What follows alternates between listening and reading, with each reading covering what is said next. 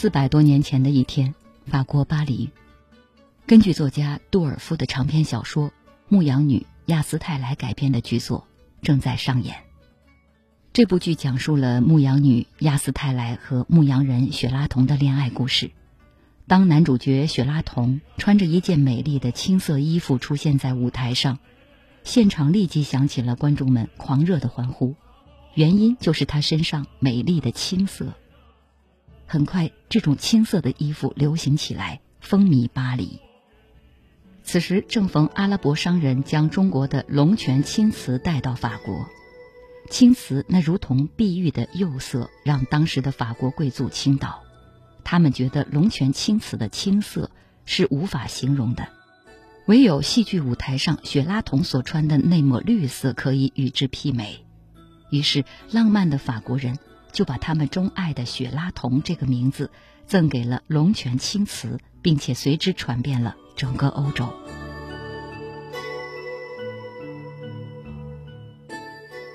二零一九年七月，天下龙泉龙泉青瓷与全球化展览在故宫博物院开幕，展出的八百多件文物来自四十二家国内外文博机构。展览以龙泉青瓷为出发点，立体化的展现出。宋元以来，陆上及海上陶瓷之路的兴盛发达。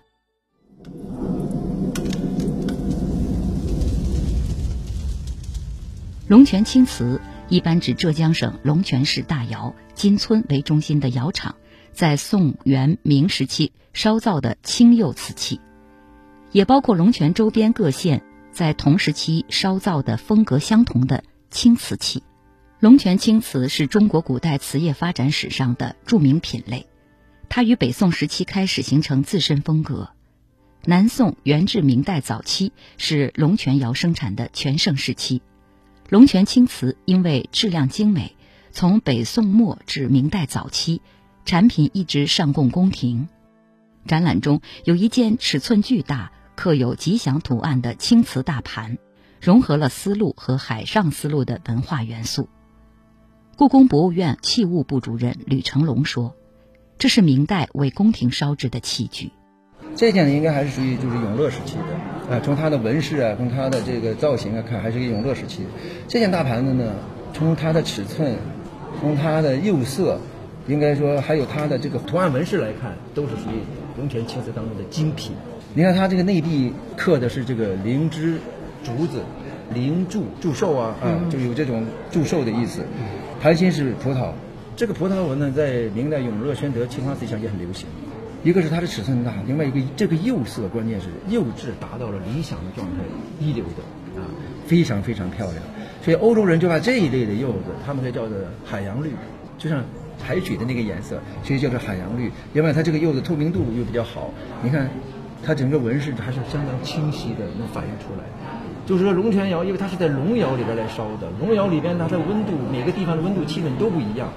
能出来一件这样的比较理想的这样一件作品，那是非常不容易的。别看这一窑可以装烧，可能是几升千上万，但是能烧成这样的效果的并不是很多啊。所以说呢，就是属于非常珍贵的，这是属于故宫博物院清宫旧藏。那有四个那种盖罐，里面有三个是。龙泉青瓷的青釉的，一个是景德镇的青花的，这个都是应该是明代永乐时期的。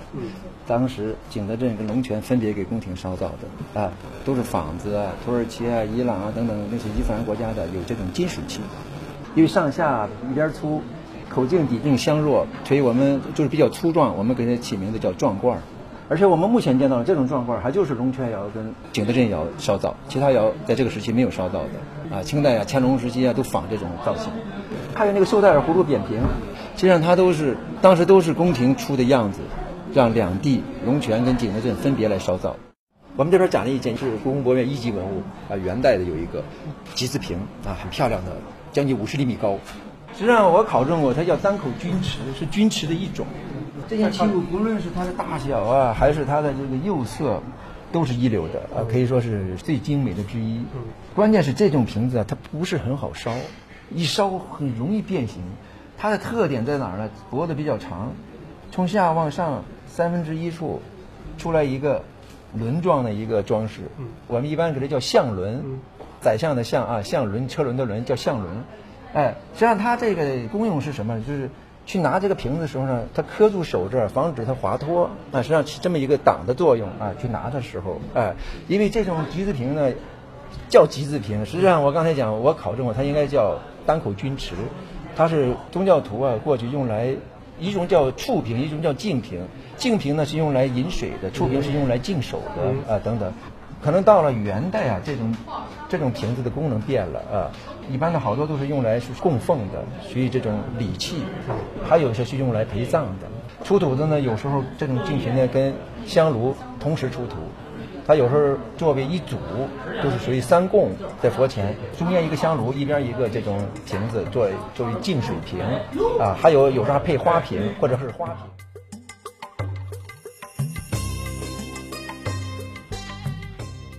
吕成龙介绍说，虽然没有入选五大名窑，但是龙泉青瓷的品质和影响，在中国瓷器中也是首屈一指的。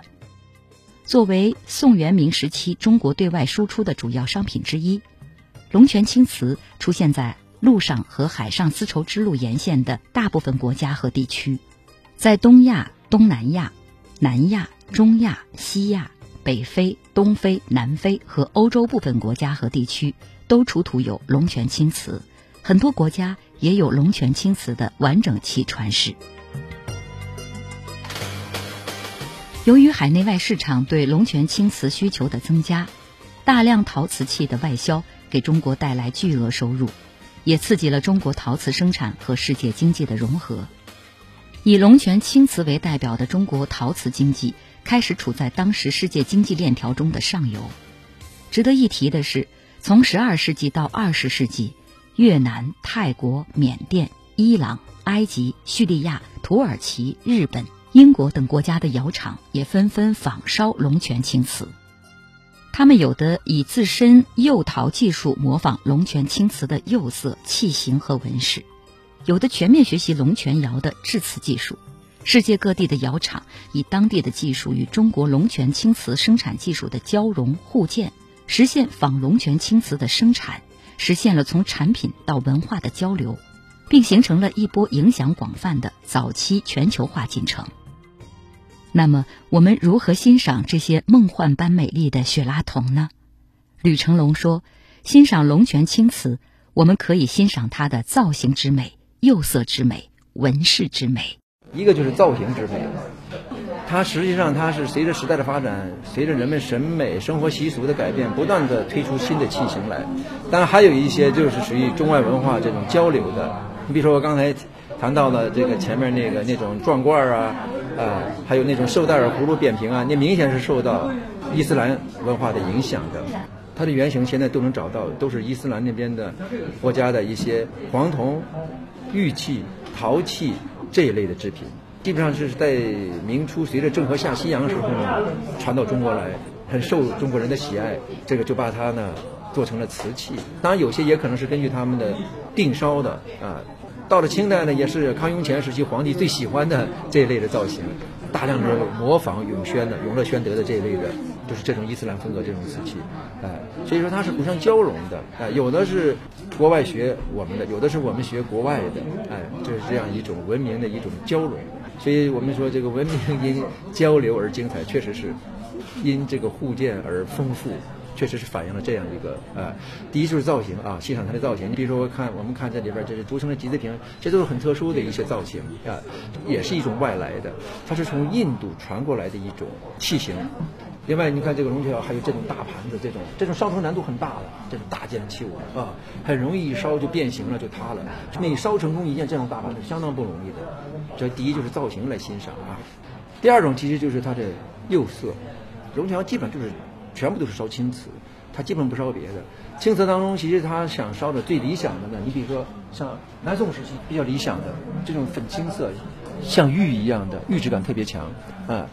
在南宋时期，龙泉窑还有一种是追求这个南宋官窑的，就杭州南宋官窑那种，它也采用多次挂釉、多次施釉，有时候釉子比胎子还厚，釉层越厚，它的玉质感越强，追求它的玉质感。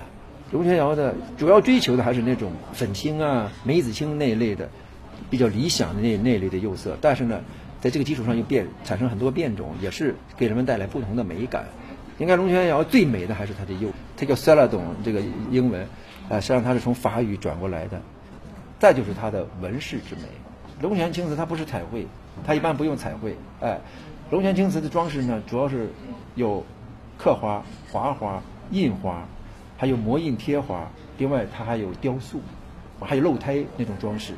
哎，就是结合它自身的瓷器的特点，它用了这些装饰方法。那青瓷上面主要人们要欣赏它的釉色，哎，当然。都是单素色的，也太单调，所以龙泉工匠呢就发明了刚才我说的，这是装饰的技法。在这个，你看像这个就是属于这那个连瓣纹，这种呢有的是模印的，有的是刻划的。有模印的就是那个它成型时候有那个模子印刻的，然后把这个泥摁进去以后一刻就就印上去了。还有呢就是刚才我们看到的那种大量的那种盘子里边呢都是用刻划花装饰的。啊，在这种美丽的青釉的掩映下呢，若隐若现的啊，给人一种带来一种一种含蓄的美。它是一种含蓄的美，它不张扬啊，因为在釉下嘛，它这个纹饰嘛啊，所以说呢，龙泉青瓷呢，我们主要从这几个方面啊，造型、釉色，还有它的装饰、纹饰来欣赏它的美感啊，可以带来不同的美感啊。这里边有很多都蕴含着很多的这种呃丰富的文化内涵。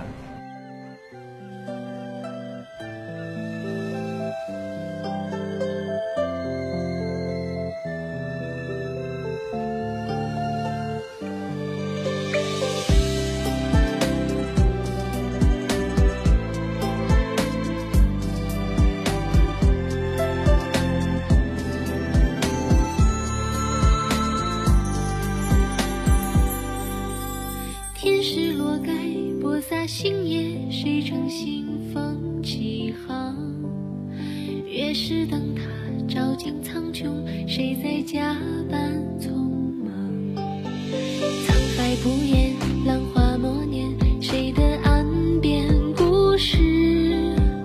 风帆不远思念吹散谁的故乡他乡三生劫下刺桐的秋霜不肯铺开恋的入乡随风远眺西兰的雨夜把水手的皱纹